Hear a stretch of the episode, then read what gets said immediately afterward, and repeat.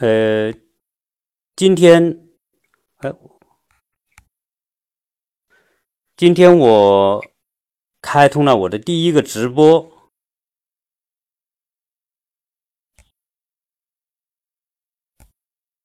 我现在刚刚在调试我的这个呃手机哈，因为第一次呢，我还不是特别特别的清楚。然后我不知道有没有声音的出出现。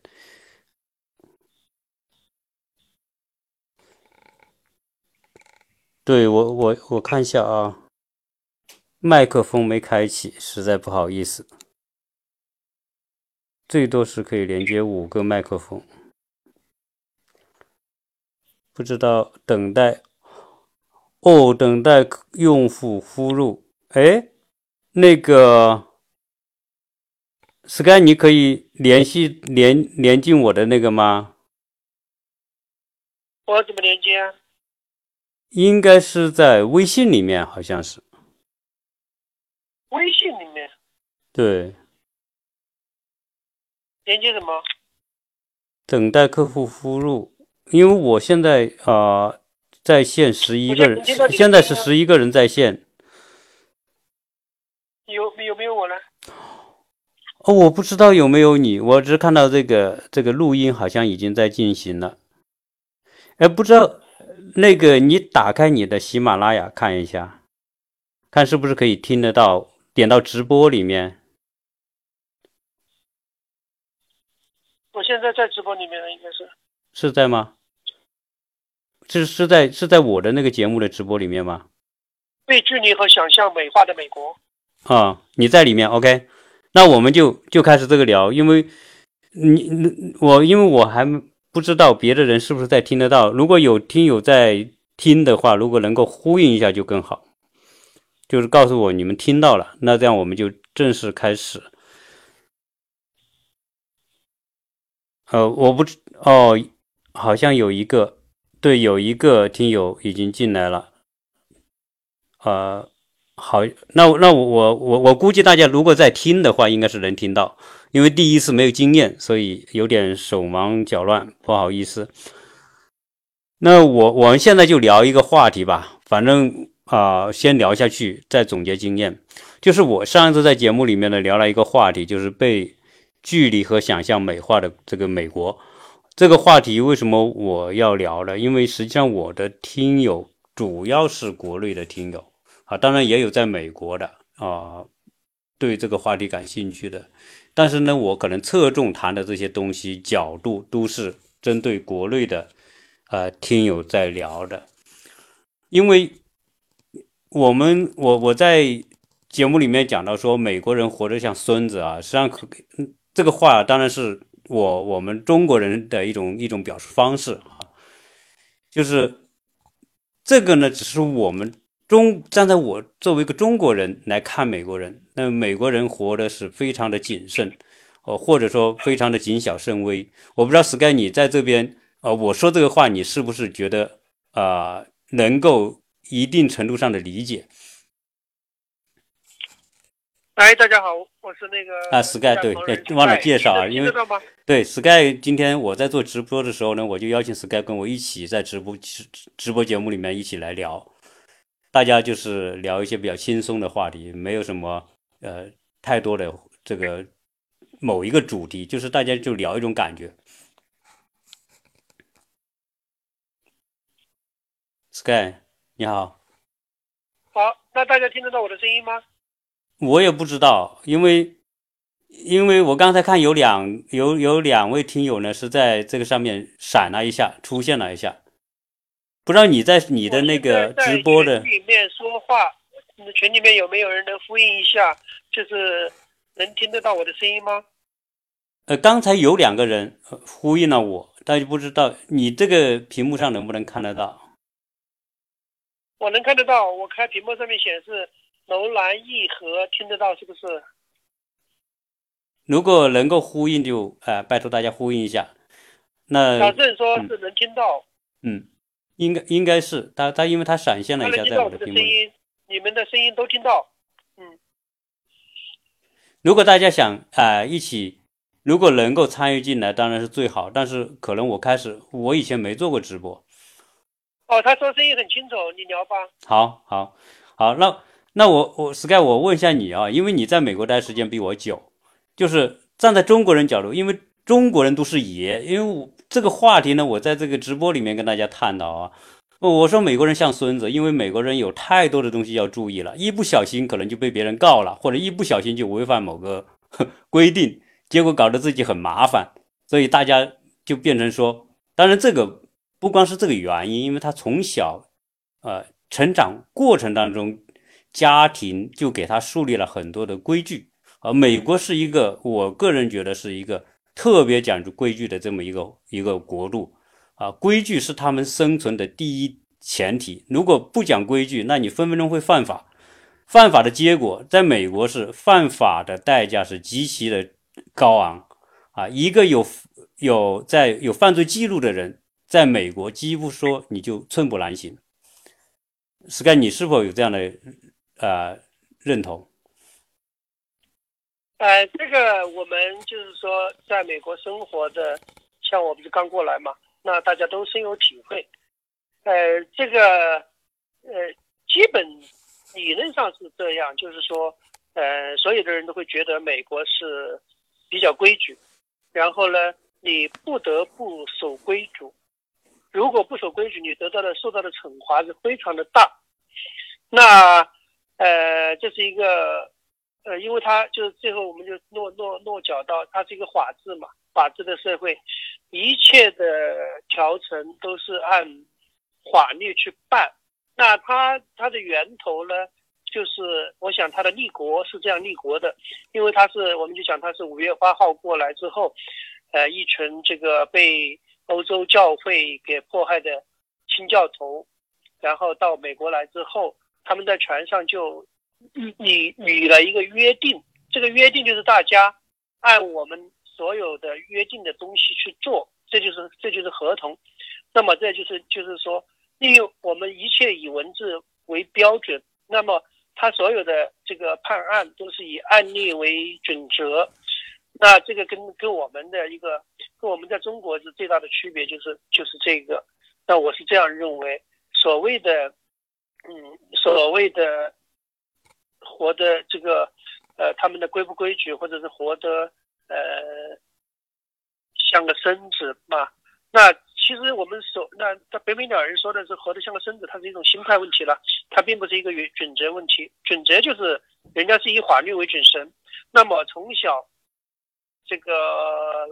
家庭的教育和这个父母的这种呃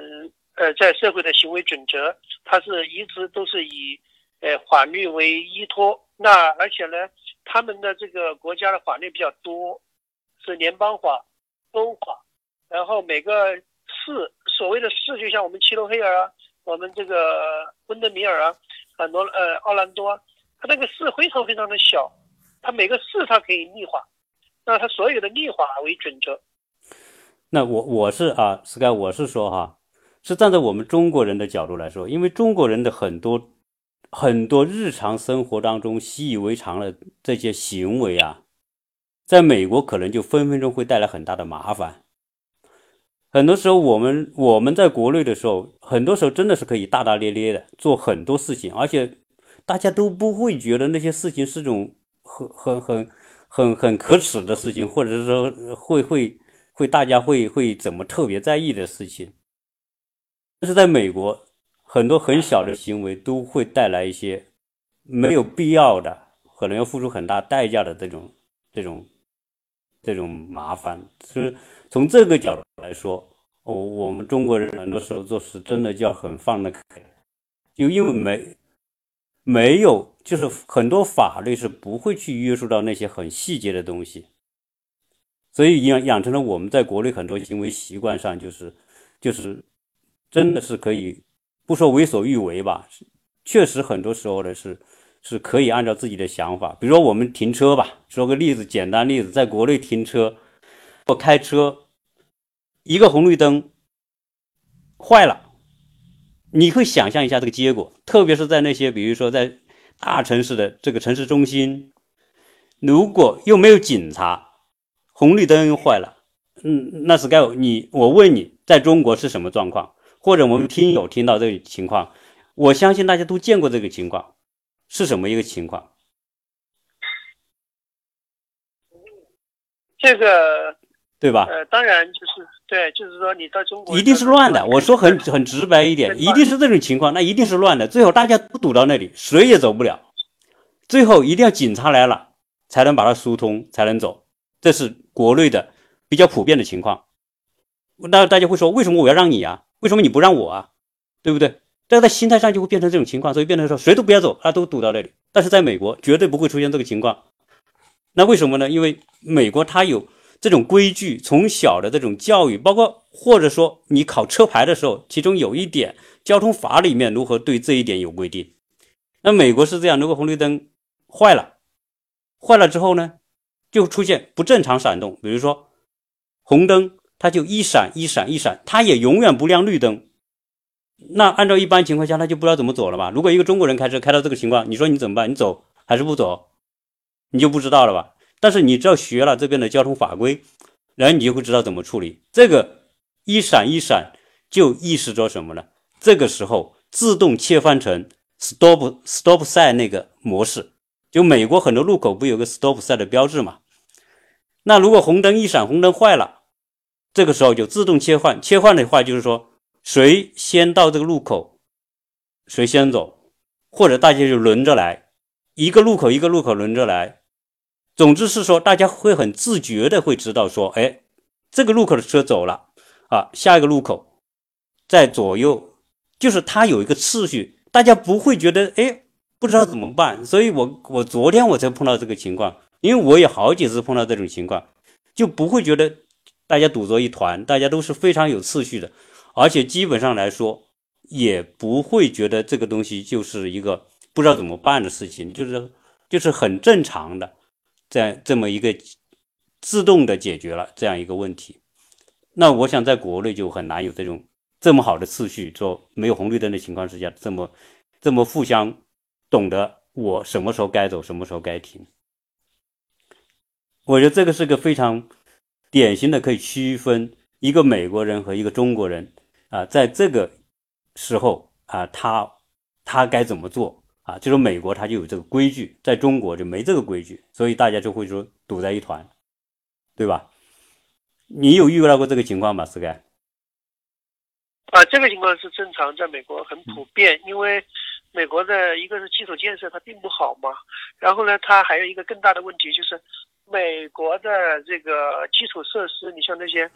呃红绿灯有很多很多的，因为我跑的太多的地方，它其实是。红绿灯的设备都是，你去看那个，呃，纽约啊，芝加哥啊，啊，一些，呃，一些比较，你像布鲁克林那些地方，它那个就包括曼哈顿有很多地方，它那个红绿灯它吊在那个天上，你就感觉晃来晃去，晃来晃去，风一吹，像那个要要掉下来一样，随时会掉下来。对。随时会掉下来，就设施都非常的陈旧，那么故障率很高。那在这种情况下呢，美国人呢，他确实是形成了一种习惯，就像我们刚才那个北美两人讲的这个 stop sign，就是美国他那个考驾考交规你就会知道，所有的 stop sign 它分几种，有一种是只有双向 stop sign，有一种是四个 or or or stop sign，就是全部就是四个路口都有 stop sign。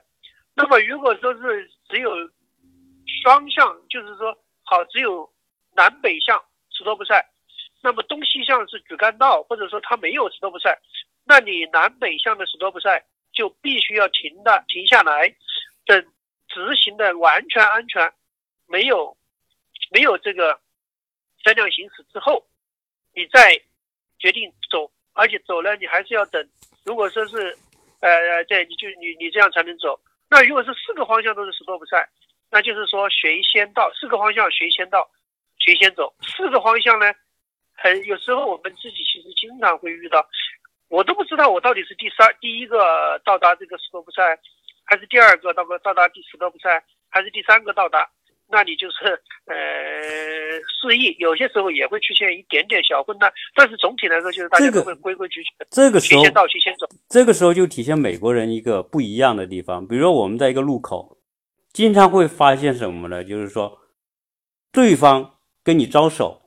就是他主动，他可能会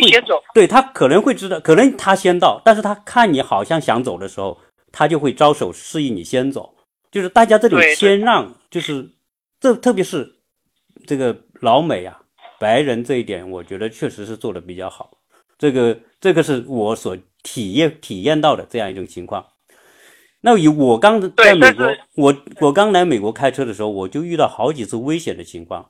啊。如果是国内的。朋友，你一来美国开车的时候，虽然你在国内是老司机，开了几十年车，但是到美国你都有可能因为你的习惯不同，导致这种非常危险的情况。我我第一次来，我租个车，为什么很危险呢？那我知道我往右转，往右转呢，这个时候呢是红灯，我前面是红灯，我往右右转，理论上来说我是可以往右转，但是前提是你的。左右方向的车，特别是你从左往右开的这个车是没有车，或者车离你有足够远的距离，你才能够转，因为你转的速度是很慢的。人家你左右方向是绿灯的情况之下，它是全速开的，它的速度是特别快。那那有可能你如果按照我们中国人的习惯说，你到了红绿灯，中国人都是要减速的，对吧？都会慢下来的。但是老美他不会慢，他就是全速往前开。你以看起来以为很远，你你往右一转，他可能就是几秒钟就到你面前了。我因为我第一次就遇到这个情况，我看的好像有很远，我一转一转，人家车真的一会儿就冲到你前面来了，差点就撞到我这个车了。啊，所以所以那个时候给我一种教训，说不管什么时候，我一定要判断说，我有足够的时间转，转完之后还能有足够的时间加速，不被后面的车这个追尾追上。啊，这个你才有可能，所以这是国美国开车和国内开车非常大的不一样。因为我们国内就是到了红绿灯就减速，我我开刚刚开始来，每次那个教练经常骂我，他说你干嘛减速？红这个路口是你的绿灯，你干嘛减速？啊，骂过好几次。对，所以这个呃呃那个北美鸟人讲的这个问题呢，是大家在美国来自驾一定要注意，其中有一个这个存在一个这个最大的问题就是。哎，你左转，左转弯一定是让直行，那就意味着你一定要等到完全安全。那曾经在那个亚利桑那，呃，出现过一个一家四口开一个商务车，呃，在左拐道上没有等直行道，被直行道直行直行的这个车对面的车撞撞毁，然后一家四四口，呃，出现死亡。那这种情况就是，呃，在美国就所谓的路权。就是他执行，他是在合理合法的前提下在行驶，那你的这个呃死亡连保险都不会赔偿，所以这个是一个非常非常呃，就是这就是美国的规矩，这也是美国的规矩，就是说你呃不该不该拐的时候拐，或者说你不应该停的时候，你就可以不停，即使撞死了人也是没有责任的。就像人家说你在和在中国是。呃，正当防卫和美国的正当防卫是不一样的。美国的正当防卫是非常的开放的，就是说，呃，只要你能举证啊，证明你是正当防卫，那绝对是毫不没有任何没有任何这个人情可讲的。那死了就是死了，嗯，你损失再大也没有影响。嗯，那个另外有时候啊，就是说，因为我们国内经常看美国人的电影啊。就是美国电影里面，就特别看到那个美国监狱电影的时候，就有一个印象，说美国人呢是一个什么呢？就是一个哦，非常在监狱里面那些人都是非常蛮横的，而且分帮派啊。不知道 Sky 你有看过这个电影吧？那么在这个在这个帮派里面，说监狱里面，哎，一般都有个头，而且都是属于特别能打的，然后肌肉特别结实，一看就是属于那种我们说像那个那个绿巨人那么大一个大块头那种人。然后大家打来打去，然后最后说：“哎，谁是头？征服了这个这个这一帮人，那那他就是头。”好像给人感觉美国是一个崇尚武力的，就在在平时生活当中崇尚武力的这样一种印象。然后呢，在美国还有一个情况，就会你会发现很多老美特别喜欢健身啊，有些就是那个健身到我们看到的那种健美比赛那种那么大块头的人，是是不是经常有看到这种人？Sky，你的身边有没有？嗯，不光是我身边的外国人，就是到了我身边，就是现在到了美国的中国人，他都会健身，他而且就是说特别的热衷于健身和体育锻炼。嗯，所以我在我们这个群里面聊的时候多次提到，不管这个世世界未来发展成什么样，美国的现在的很多意识形态，我们不能说它基础建设，嗯意识形态的东西，所谓的对这个子女子女的教育上面不要苛苛求，然后呢，更多的放松放开，让他年轻的时候年纪小的时候自由的去发挥，那他。到社会之后，他会自己寻求自己所需要的东西去学习，包括那个，那更多的就是什么强调就是什么呢？你只有把体育、健身、运动身体做好了，你才会有一切。那这个东西那个是毫无疑问的。所以美国的健身房啊、健身的设备，包括这个体育器材用品啊，是非常的火爆。嗯嗯，但我说这个是想说一个什么事呢？就是说，嗯。这虽然这些老美这些年轻人，特别是男性，有很多健身真的是达到很高的水平。我现在这个小区那个健身房，就经常有几个是肌肉练得特别结实、特别大的那种，一看就是那种他拉那个拉那个健身拉的那个重量设定都是一两一百多公斤的那种，那可见他非常大的力气啊，就健练得特别好。就是在美国。虽然说这种人，你可能是说练到这个程度很厉害，就按照我们中国人的想法，就是说，如果在中国一个这样的人跟人发生冲突，那会想对方一看，哎呦，这小子这么结实，他妈不要惹他，对吧？就算他可能是很很很无赖或者很很很无理啊，触动他，可能大家都不敢惹他，因为一看那个块头打不过他，对吧？可能大家就让着他了，是不是有这个情况？特别是特别是我们在国内，你要说看到那些。这个纹个身，然后戴个粗粗的这个金项链的那种，一看像我们说的黑社会那种哥们那种，呃，一般大家都不敢惹，对不对？对。啊，这这是我们，所以前不久才出现说那个昆山不是有个什么昆山哥，你你有听？龙哥，昆山龙哥。对，他不是一个纹身，然后光个膀子，然后跟一个人家一个一个骑电动车的人，啊，在他前面。啊，然后他嗯从车里拿出刀去追追砍人家，结果 不小心被人家给反反杀砍死了，对吧？就是就是说，我说在中国就是大家就是就这种可以法律可能放到第二位的，就是说老子他妈的我就要就就就就要威慑住你，对吧？我就用这种方式，我就可以横冲直撞，我就可以为所欲为，就是我就比你牛，就有这种感觉，你们都得让着我，对吧？在国内，你看国内是不是有很多这种情况啊？不知道你有没有遇到过这种情况，但是这种例子还是蛮多的，对吧？呃，应该这样讲吧，就是说我们在国内，我们也觉得我们很牛，就是我们走到哪里，我们绝对没有说担担心或者担忧某个事情搞不定。嗯，这是一种权利意识，或者说一种你你觉得你自己是接近权力的人，你觉得你可以去。呃，掌握这些规则。那美国它是这样，美国呢，首先是以法律为准绳，就是即使你是黑社会，其实呢，美国的黑社会更懂法律。你看那些黑帮的教父啊，什么人家都知道他是整个美国黑帮的老大，但是你不可以去抓他，因为美国它是以首先是要法律法院判你有罪之后，你才能够定罪，而在之前你永远是自由的。那他是这样的，所以就是说，美国他和中国区别就是，呃，懂法的人，你就像我为什么美国人，现在我最近在提一个，美国三大黑帮，一个就是律师，一个就是医生，一个就是这个保险。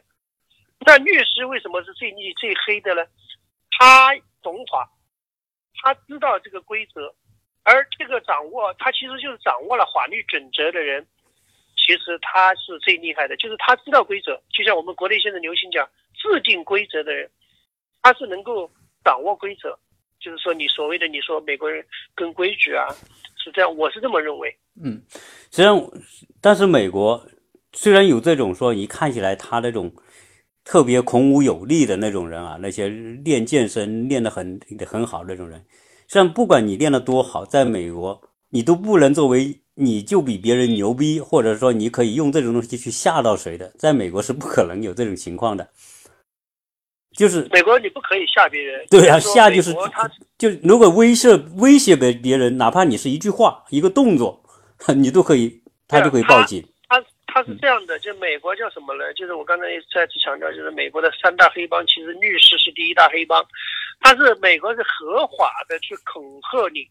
合法的恐吓是什么意思呢？律师可以写信，他在没有任何这个证据，其实他没有任何证据，他可以给你写封律师信，就是说不是律师写，就是说他他会给他的当事人写，哦，你因为某某原因造成了我损失多少，然后你要赔偿我几百万、几千万，这都可以，没有问题。你只要通过律师写的信、律师函，嗯但是你只要跟好，我跟你老刘，我我们俩有纠纷，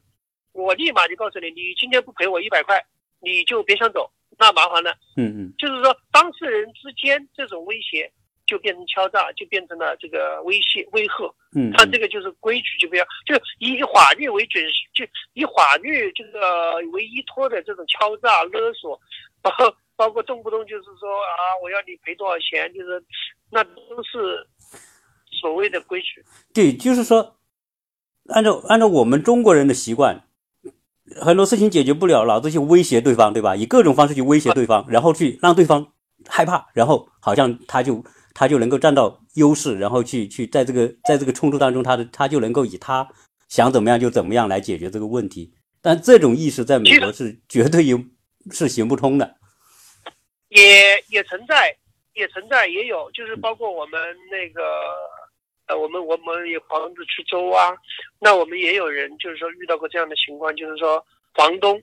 呃，去收黄州，遇到这个周客，呃，带着一个非常五大三粗，就像你说的那个健身的五大三粗，是全身是纹身的这些人。啊，带在节就威胁他，你如果今天要怎么样怎么样，啊，那你那个也有退缺的，而且有一个很非常经典的案例，就是讲到这个人叫辛普森，大家就是说我跟大家跟大家介绍一下这个故事，就是辛普森其实他最出名的是他曾经杀杀害了他的妻子，用枪，他在家里上厕所嘛，然后把他的妻子打死了，打死了之后，在大律师的这个帮助下，证明他是以为。闯入他的家庭家里的是犯罪分子，他拿枪自卫，这样的打死的属于正当防卫，或者说是属于误伤，并不给他判刑。好，这个是就是算最大的一个当时美国最经典的一个案例，就是法律判定。但是呢，后面他自己又做了一个非常非常可怕的事情，就是呃，就是一个愚蠢的事情，导致他判了判刑十几年。呃，这是个什么事儿呢？他是辛普森一个非常有名的奥运会冠军，他有很多很多的奖牌啊，橄榄呃橄榄球还是什么？他是美，呃、什么他是美国当时很有名的美式橄榄球的明星。对，他就有很多很多的纪念品啊、纪念章啊那些东西。然后呢，他的东西呢，就有一次被他的一个朋友，呃，反正不是不是他给的，反正是非正常手段获得的。然后呢，到维加斯去。在在拉斯维加斯嘛，在酒店售卖卖他的东西。那另外一个朋友就通知辛普森，他说有一个你那个人在卖你的东西在拉斯维加斯。那辛普森呢就假装是买主，通过别人来联系啊，冲过去。冲过去之后呢，在那个酒店里的那个人把那些东西都摆在那儿。那辛普森呢带了两个保镖过去，保镖是有枪的。那在这种情况下呢，保镖当时拿了枪出来了，而且把那个东西要回去了。在这种情况下。呃，因呃，我不我不记得造成的伤害没有。那结果呢，就是说对方就告他，呃，作为所谓一个所谓一种恐吓啊，敲呃一种反正是呃带了枪嘛。那最后呃宣宣判就是辛普森属于主主犯，而且是他带的保镖嘛，是他是他雇佣的嘛。嗯。那他判了十几年，六六十多岁才释放。嗯。这就是美国的法律和美国的这种规矩。就是我说这个话就是什么呢？就是说，在美国，如果谁威胁你，你是完全不用像中国那么害怕的，因为你你你接受到威胁，你就完全你就可以打幺幺呃九幺幺这种模式，因为这些对。这些就是说，美国为什么很多美国你看那些老老人也好啊，或者你看那些妇女也好，她在她在跟别人冲突的时候，他如果他有理的时候，他根本不会害怕的啊。如果他是属于合法的情况之下，而在中国就是就是大家就会自己去掂量，然后在这种在这种时候用自己的方式去解决这些问题。特别中国中国人经常在国内那种威威威胁，通过各种方式去恐吓威胁的方式，在美国就千万不要有。如果说我们来到美国，那么这个第一，我们不要用这种方式试图去取得什么优势；第二呢，当别人用这种方式对你的时候，你也不用那么害怕，对吧？对，嗯，那那实际上在我们说。在很多的这种观念上，就会出现说，哎，中国人的很多的习惯性的思维，在美国是不同的，对吧？就是说，那我们之所以在节目里要聊这些东西呢，就是说，对于说我们想来到美国的这些朋友啊，就是说，你可能我们这个不是什么法律的一种一种知识普及，就是，但更多的就是说，让你大概知道，很多时候呢。这个我们过去所抱有的某一种观念，在在美国是是不一样的，是行不通的。那另外我还想，嗯，您说，嗯，你说，而且应该说是正好相反吧，嗯，就是我们可能是因为这个，我们是在地球的两端嘛，嗯，我认为美国我比较过很多东西啊，我就大概的比较几个东西，你的思维，中国思维和美国思维是完全相反。嗯，呃，首先我们就从一个常规的，你说我们打幺幺九，他要打九幺幺，嗯，对吧？我们的这个信在前，他的信在后，就是好玩儿，就讲着玩儿。那从思维方，从生活习惯，呃，住在城里面的中国都是富豪，住在乡下的当然相对来说弱一点。那美国是所有的有钱的或者条件好的都住乡下，而且你可以去看得到，美国的治安最差的都在城里面。那乡那个农村的乡镇呢，那个基础建设，就是说配套设施啊，都非常的完善。这是一种，呃，就是完全跟我们是一个相反的一个呃概念。包括我们刚才这个，我们我看群里面对健身都非常的重视，非常在乎啊。那就是说，可能这个大家，我上次也应该在群里面提到过，就是说，美国你去看长得。就是你像那个川普的女儿女婿，每天都在健身。那你去那些豪宅区啊，那个海边的那些，呃，风景好的地方的这个富人区啊，那那些人都是都在，都是都是非常的非常的身材都非常的好，而且绝对不是说像中国人想象的美国人那么粗犷啊、胖啊，然后屁股比有有一个屁股有我们两个屁股大呀，呃，那都是穷人。说句实在话，那个越胖的越不运动的。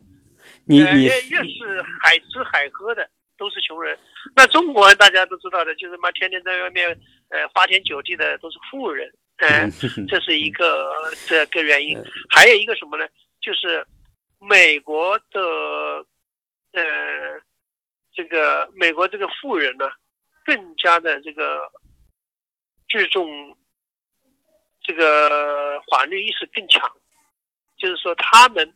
他们的这个都这个对法律的这个判断，包括对什么事情啊，他是一定是呃有有有这个常年的法律顾问的。嗯嗯嗯。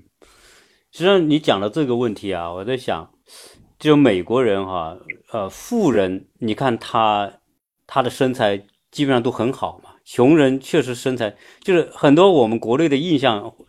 来过美国的我不说啊，这个是假如说你没来过美国的话，你会印象当中美国人身材很好，对吧？男的很英俊，女的很美，实际上这是一个，我觉得是一，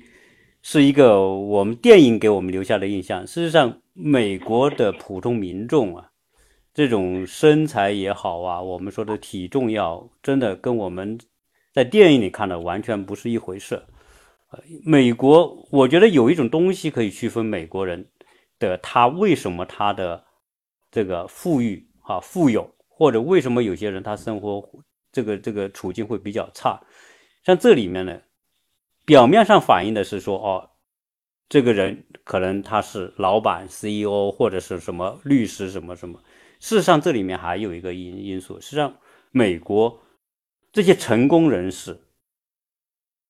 支配或者是让他们成功的一个很重要的原因，就是这些人的自律能力特别强。或者是说可以理解为什么呢？就是说他对自己的要求高，而且他能够用一种方式来让自己去去有表现出这种毅力，去达成他想达成的目标。这个是区分于穷人和富人的一个很重要的前提，就是你看这些富人。包括川普也好啊，或者他的那些家人，你看到那些名人，在美国那些名人，你看都是站在台上的那些人哈，都是身材各方都很好。那些人之所以成为这些所谓的这个名流或者精英，一个很重要的原因就是他们的意志力，我觉得是比较好。这个这个也是区分人等层次的一个很重要的标准，因为他有这种毅力，他对自己的这种要求，他能够持之以恒去去健身。但是你看。很多时候，在我们这种区域里面啊，哎，我发现我们这种区域里面特别胖的人就少。我周边住的这些白人多，那身材普遍各方面都不错。这些人呢，要么就是说工作比较好，或者是他们的职位各方面做的不错的这些人，他对自己有要求，对自己的形象、对自己的生活、对自己的健康都有要求。但是回过头来讲，当我当我们在，因为为什么我我经常说洛杉矶的这些人都比这边的人体重要胖呢？就洛杉矶不是很多的那些，呃，反正不说身份嘛，各方面嘛，就是以什么方式来到美国那些人，或者那些比较社会层次比较低的人，真的他们的除了他吃的东西不健康之外，实际上这些人都是比较相对来说是比较懒的。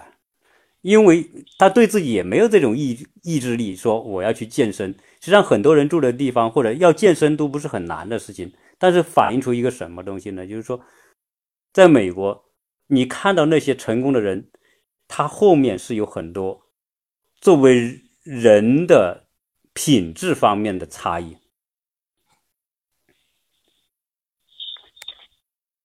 这是人家现在流行说的一句话：“比你优秀的人比你更努力。”对对。这这个是很的，所以说到来到美国，实际上真的很难。美国是靠很多时候也是要靠自身的努力。你比如说，你要是很胖啊，你去找工作，真的会被被人歧视。但是这个歧视不是表面的歧歧视，是心理的歧视。美国是不能有表面化的歧视的行为，但是人心理上一定会歧歧视你，因为一个胖的人，你说你怎么能做好工作？你做两下就累了，气喘吁吁的了，你根本不可能高质量的完成你该完成的工作。所以你看那些穷的人为什么就变成恶性循环，就是这样一个情况啊。他他胖就变成一种没有竞争力的一种一种重要的一个前提啊。所以所以很多这些社会层次各方面比较低的人，你看他的很多小孩就开始胖，然后。胖到一定程度，他也没有毅力去减肥、去健身，结果就一路胖下去，最后就变成真的两三百斤、三百两三百斤、三四百斤一个。真的，在洛杉矶我真的看到好多，但这边相对我还看的少一些。我不知道你佛罗里达怎么样？佛罗里达好像也也还好，一样的那个呃一些这个，主要是这样的，美国的福利太好了，然后呢物价太便宜了。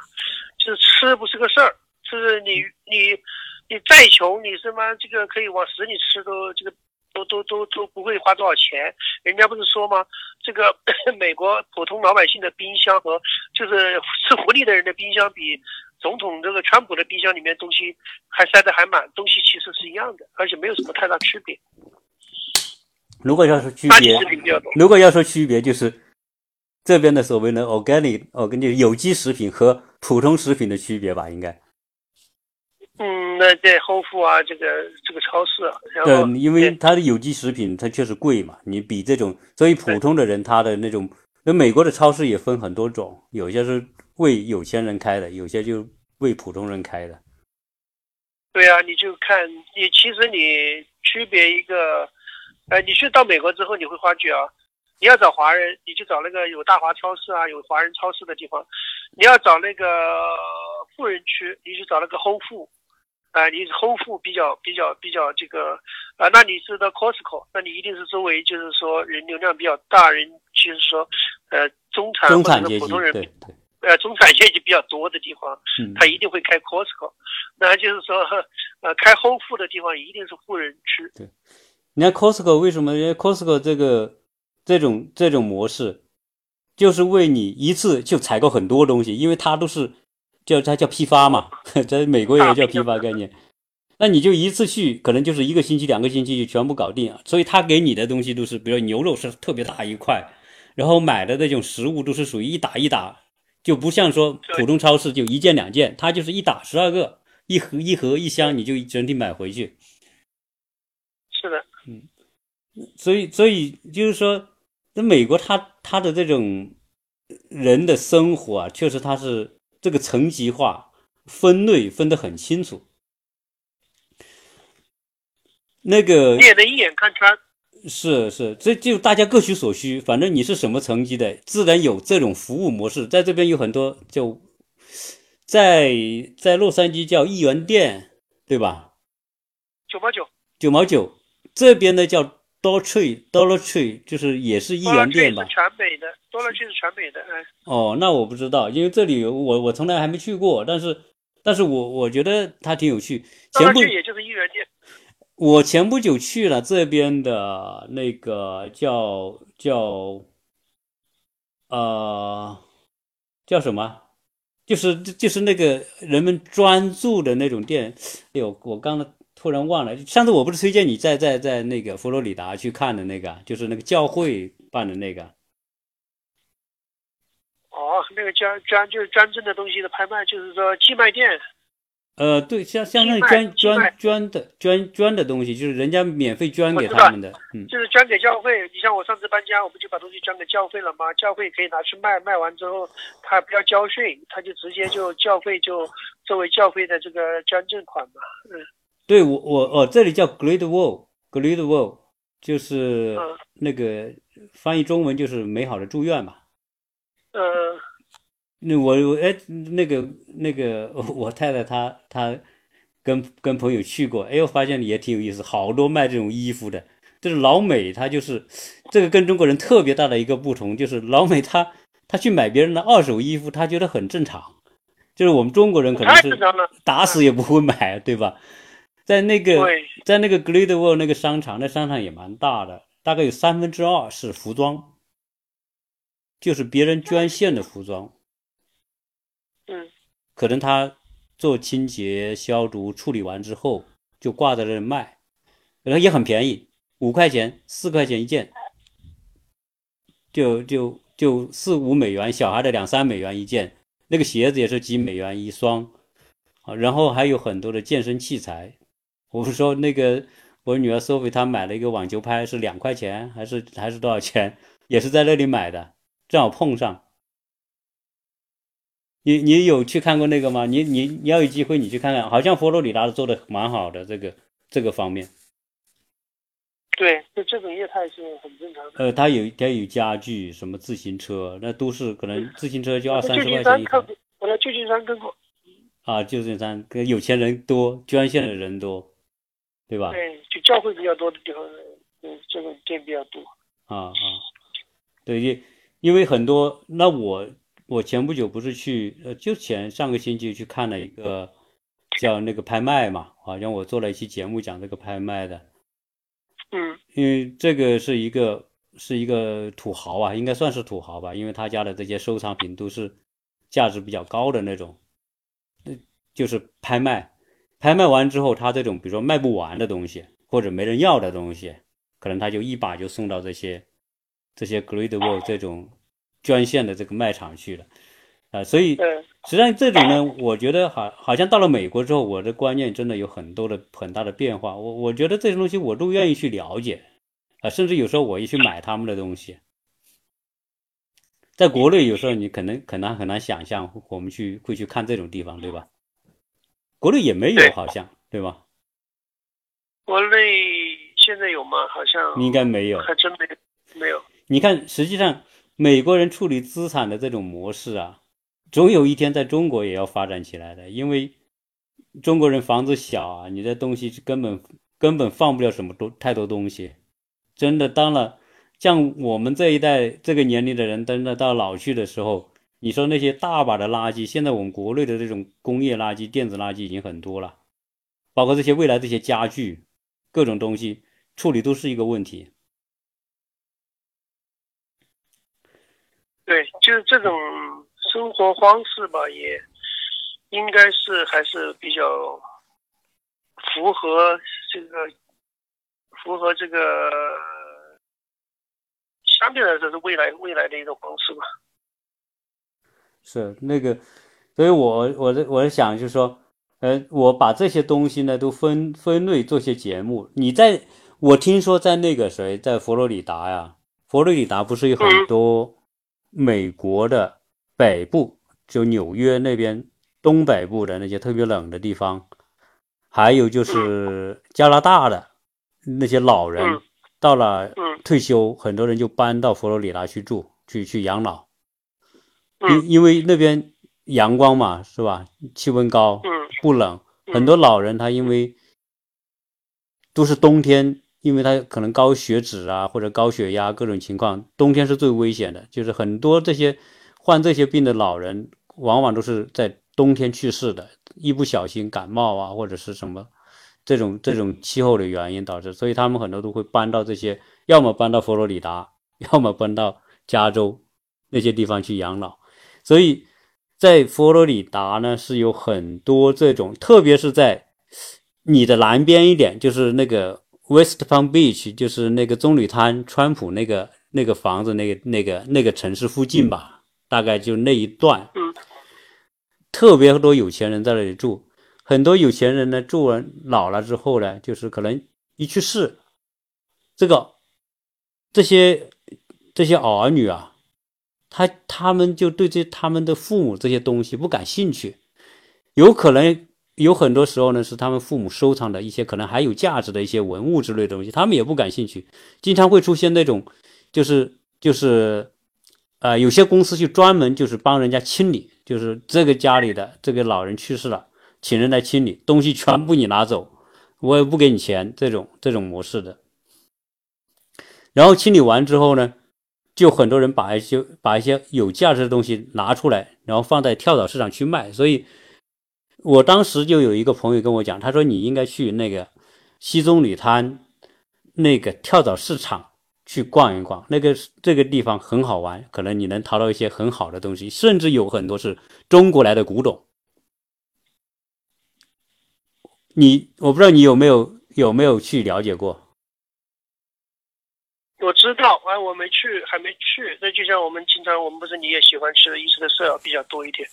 那你去那些。你像我，我我家里有一一大半东西都是从我们隔壁那个小区淘过来的。那那我看的话，我发现我家里淘的那几个东西，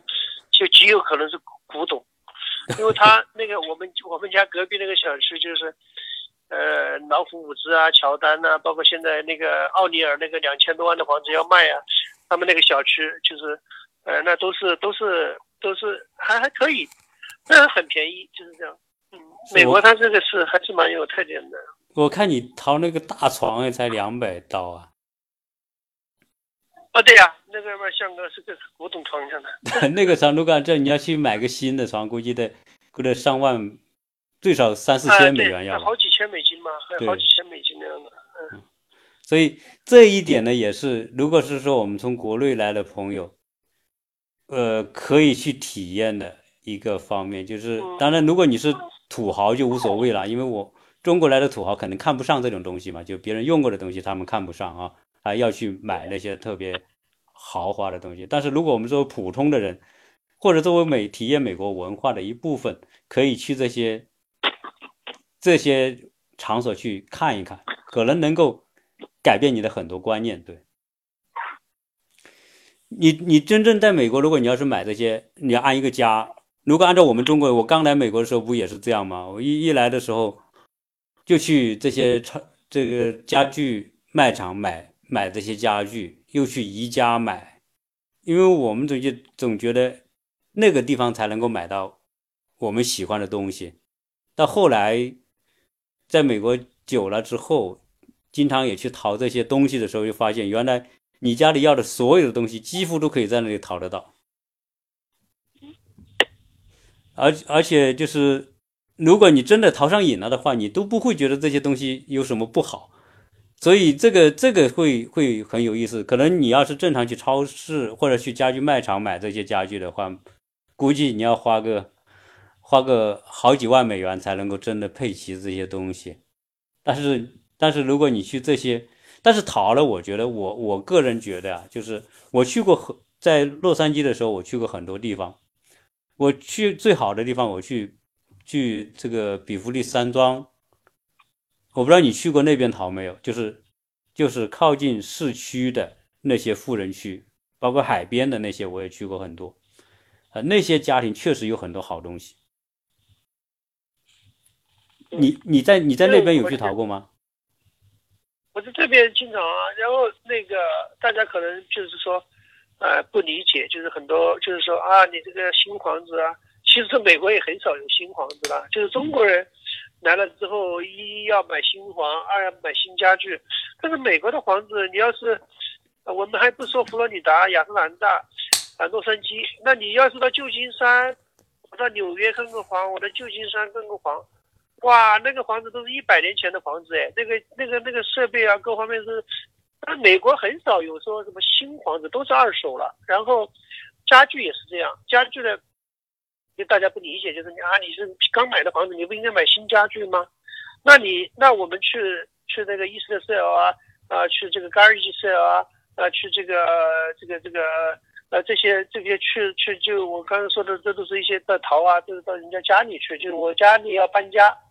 你啊，那好，OK，那我家里所有的东西，除了我随身带的一些值钱的东西，我觉得，我觉得值钱的，有些可能是我根本不知道这个非常值钱，但是我我就不觉得值钱，我都会把它卖掉。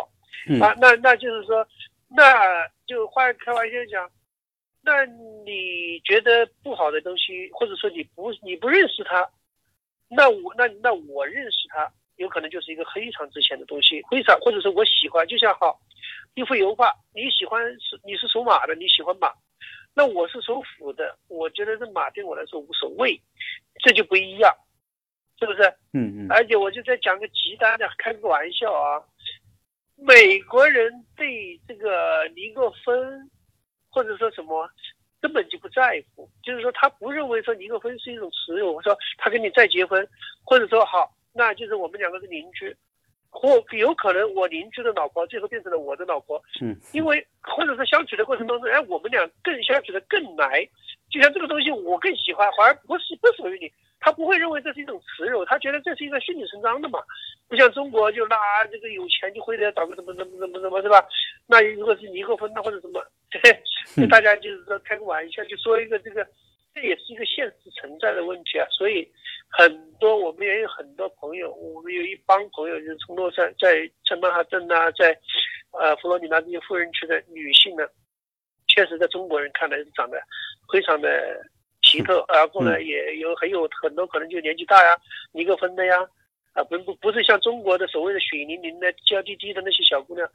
啊就是非常五大三粗的或者是女汉子啊，哎美国那些。呃，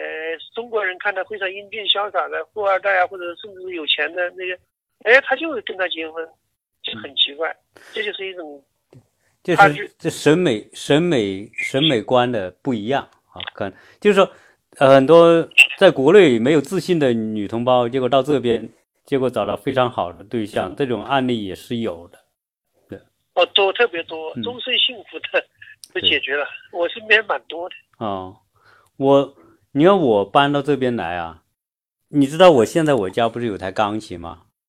呃，我在那边洛杉矶不是也有台，我还专门做了一期节目，当时我还蛮蛮兴奋的，因为我我儿子弹钢琴弹了弹了八九年，我说不想让他那个呃放弃嘛，所以我就在洛杉矶我就淘了一个钢琴，因为我的一个同学他在堪萨斯，哎，就是那个那个那个那个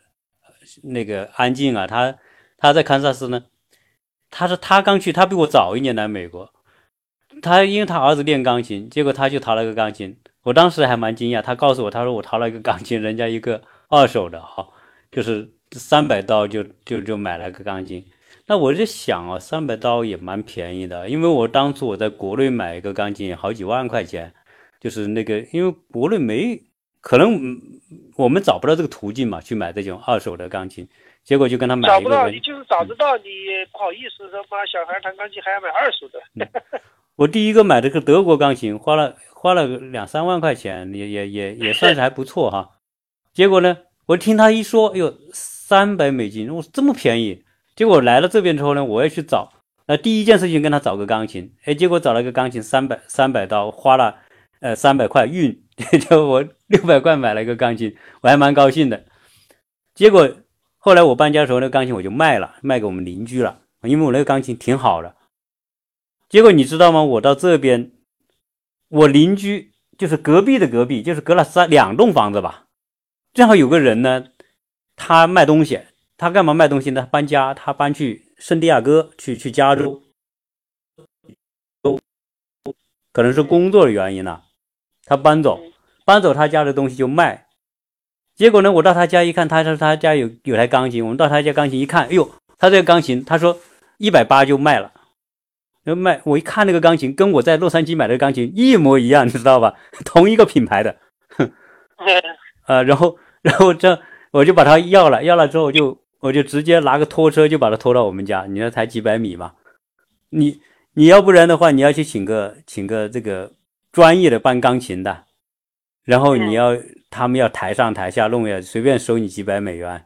啊！结果我叫那个那个屋主的那个他家儿子。呃，这样读大学，我说你帮我，然后我叫了一个朋友，我们三个人拖过来。那哥们笑，他说我从来没搬过钢琴的，我们竟然三个人能把一台钢琴从我家搬到你家，真的，他说他就觉得很不可思议，因为美国人是不干这个事的。美国人说要有钢琴，他一定请人来搬。啊，他说你们中国人真会动脑筋，因为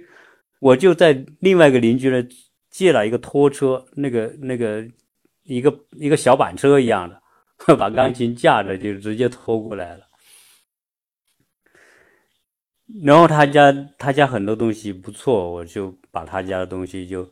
拿了一部分过来。所以你看我来这边，我就比我在洛杉矶的时候，我觉得我就好玩，因为这个过程我觉得特别有意思。然后我还花很少的钱就可以把这些家庭的一些用具啊、什么用品啊，呃，都给他都给他这个添置了。啊，所以所以我觉得这个来美国体验一下这个，就是我们作为国内的中产阶级，如果来到美国的话，哎，你改变一些观念，好好的去，实际上美国每个城市都有这种淘的地方，对吧？对呀，而且是很多人他是会上瘾的，一个是大家就是说北美的人应该更了解，一个是你上那个一四四二的网，还有就是说这是家庭的，都是其实都是一些。专门做这种家庭拍卖的这个公司帮别人处理家具，还有一叫那种拍卖行，就是他提前把它收下来，呃，那他花钱把它买下来之后，在拍卖行，那时候我去参加了，啊，超有意思，就是就像那个古就以前那个农地拍卖一样啊，上来，呃，要卖一个床，那，几个五大三粗的人抬着，在那个前面就是走一圈，然后大家。呃，当当然提前你可以去了解那些价格嘛，然后看一下品质，然后在拍卖的时候，就大家就每个人都会有进来的时候都会有一个牌子嘛。那个人讲话特别快，我说要是学英文的话，在这种地方，你要是听得懂他说的话，你的英文已经就非常棒了。我跟你讲，我我我昨天那个节目里面啊，我专门放了一小段，就是我我我不是去参加那个土豪家拍卖嘛？对呀对呀对呀，好有意思的。就在他家拍卖。确实像你说的，而且这些人都是通过统一的模式培训出来的，就是那个说话的语气和模式，不管在洛杉矶还是在这边都一样的。而且我现在我能听懂，你发，我觉得很有趣啊！我竟然我能听懂他们说那么快，我能，因为他无非就是这个是什么东西，多少钱开始起价，现在下一步 多少钱卖，有谁要买啊？如果是参加这种拍卖，确实也挺挺好玩的。但但是很多时候呢，这种。这种拍卖呢，我们就看一看。我所以，我我那次去，我我什么也没买，我只是去看看他们到底怎么拍这些东西。是啊，就是说，你你在你在你在佛罗里达，你你到西棕榈滩，西棕榈滩的周末，好像周日，你在网上搜得到的。我知道，我查得到，只要把他的那个区码，就是那个呃，可 zip code 把它输进去就 OK 了。对啊，说不定你，说不定你去你去淘到一个真的是价值连城的东西都有可能。当然，我们我们只是说开玩笑啊，不是说我们一定要去找一个那个东西。但是呢，因为不是有人讲这个故事嘛，就是说有一个老太太死了，因为女的都比男的命长啊。这老太太死了之后呢，她家家阁楼好多东西，她儿女就不想去弄，去找一个清洁这个公司啊，来帮他把东西全部收走。结果人家在他的阁楼里面就翻来翻去，看到好几幅画。然后把这个画呢就拿回去，拿回去之后一看，哟，这个画好像是有点历史啊，有点久。结果去找专家看一看，结果一看吓一跳，哦，竟然这幅画是一个就欧洲十十七世纪、十八世纪的一个一个名家的作品，就放在他家阁楼放了好几十年，最后被人家这个清洁公司给拿到了。对，那个我知道，他好像是上亿美金。对，是。对，说不定你你哪天也运气好的话，也淘一个 淘一个宝贝回去也有可能。要要要要自己了解，首先要自己了解，然后自己有有有这个这个有懂这个东西。不不是，就是首先是玩啊，就是玩。你看我我我在洛杉矶，我淘了一幅画，那幅画呢，那个那幅画的作者呢是，呃，应该说他是已经去世的。而且是有一定名气的一幅画，挂在一个人家里。他拍卖的时候，他也不知道这个画有多大高的价值，他就拍七十多美元，就不是拍，就是挂在这里标个价七十美元，谁要你就拿走，就这样。对。但一看那个画就是属于好画，因为一看那个功底就完全不一样，我就把它买回来。后来我也很，我搬的时候我也我也很便宜，就差不多原价，我又让给一个朋友了，我就没把它带过来。嗯，所以偶尔能够碰到这种话，最终花落谁家都不知道。那些都永远都是在你手里过一下而已嘛。不管你留一年两年，还是留一留留四五十年，都是在你手上过一下嘛。是的，是的，是的。嗯，郭德纲讲过嘛，他说全这个你再珍珍贵的东西，你都只是过这个过程的保保保存者和保管代管者，代管者可能是他的拥有者。是是是。行，那个今天啊，因为我们也是第一次做这种呃直播，呃，可能所以所以聊的话题呢也没有什么特别的这个集中某一个话题啊，所以呃我跟 Sky 呢就就大家就东天南地北吧，也做做了一些闲聊的一些内容啊，基本上也是我们在这边一些一些经历和体验，呃，希望这些东西呢，大家如果是时间宝贵的，那么就就。你不一定听，因为我这个呢不是一个专题的一个话题来谈啊。如果你是休息啊，当我们的话题是个娱乐，你就听一听。那 Sky 下一步的这个计划，呃，我们做关于自驾旅游的，呃，我们都期待你下一期的这个精彩的跟大家的讲述，好不好？好的，我那个我最近也也也稍微准备一下。呃，我想的话，因为洛杉矶是华人呃最集中，也是华人这个最宠爱和向往的一个呃生活的地方。呃，当然对对于那个呃电影爱好者来说，它是一个神圣的地方。你每年的好莱坞啊，呃，直播好莱坞的颁奖啊、电影奖啊，然后。呃，很多电影呢拍摄啊，那这个这个洛杉矶呢，我们可能会做一个专题嘛，嗯嗯，呃，这个专题，然后慢慢的就什么圣地亚哥啊，包括我，呃，我前就昨天在我们群里面发了很多图片，就是六十六号公路的呀，呃，慢慢来吧，我们一步一步能做能做几期算几期，好玩儿，就是做着玩呗，大家有兴趣就继续听，啊，有什么想听的，呃，关于自驾的呀，关于。这个在美国，这个怎么样开飞机旅行啊？怎么打高尔夫啊？呃，怎么这个哪些名校的这个景点呐？包括 NBA 球场怎么去呃玩啊？呃，大家打打枪啊，或者是出海钓鱼啊，大家都可以提出来，然后大家我们再去专门的去呃做做一做做这样的专题去做。嗯嗯，好。然后我看我们在呃美国新生活的群里面，大家经常都很多话题讨论啊，我看也挺积极的。呃，我想呢，就是我们的听友如果是非常有兴趣来参与一些话题的话呢，